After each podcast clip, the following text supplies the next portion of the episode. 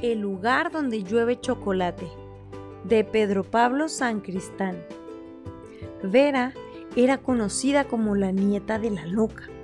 Y es que la abuela de Vera se había pasado media vida diciendo que veía el futuro, lanzando profecías que nadie entendía. Ella ni siquiera había llegado a conocerla, pero en ninguna de las fotos de la familia parecía que aquella viejecita dulce y sonriente pudiera estar mal de la cabeza. Por eso sintió tanta emoción el día que descubrió una nota suya escondida en un viejo ropero.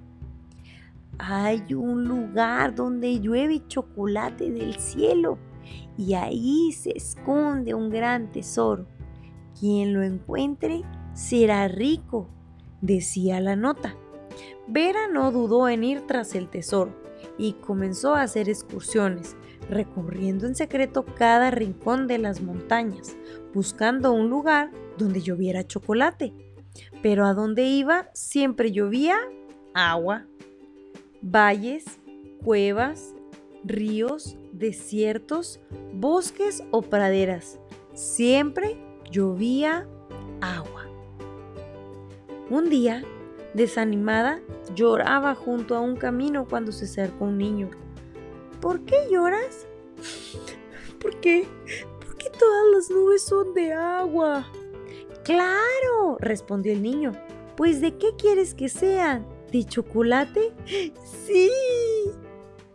Pues eso estaría estupendo. Me encantaría que lloviera chocolate, igual que en un cuento que leí de pequeño. Vera dejó de llorar. ¿Qué? ¿Un cuento? ¿Y si su abuela se refería a un libro? En un libro sí que puede llover chocolate y puede pasar cualquier cosa. Sin decir nada más, le dio un gran abrazo al niño y salió corriendo a la biblioteca en busca del cuento en el que llovía chocolate. Seguro que ahí estaba la pista para encontrar al tesoro.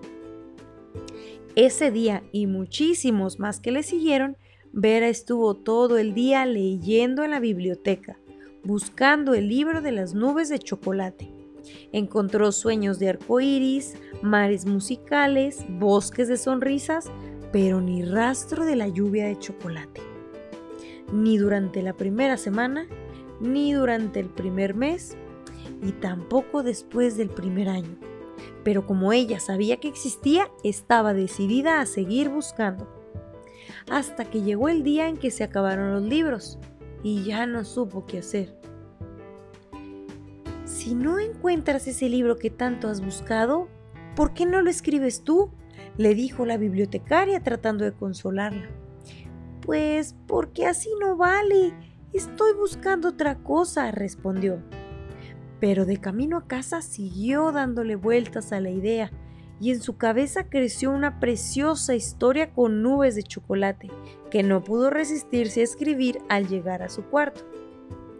Mientras lo hacía y en su imaginación jugaba con aquella dulce lluvia, surgieron mil nuevas historias e ideas, a cada cual más divertida y original.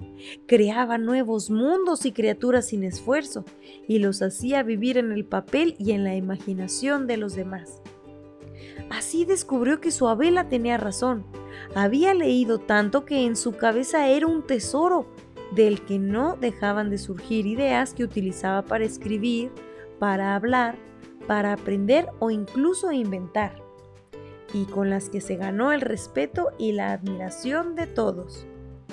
Y sintió que era muy rica, porque no cambiaría por nada aquella cabecita en la que llovía chocolate, ni siquiera por todo el oro del mundo. Y colorín colorado, este cuento se ha terminado.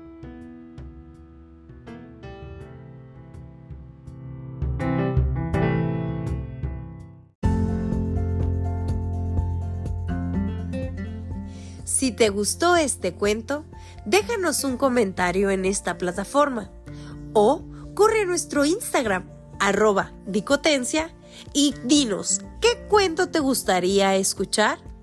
Muchísimas gracias por pasar por la dicotencia. ¡Hasta luego!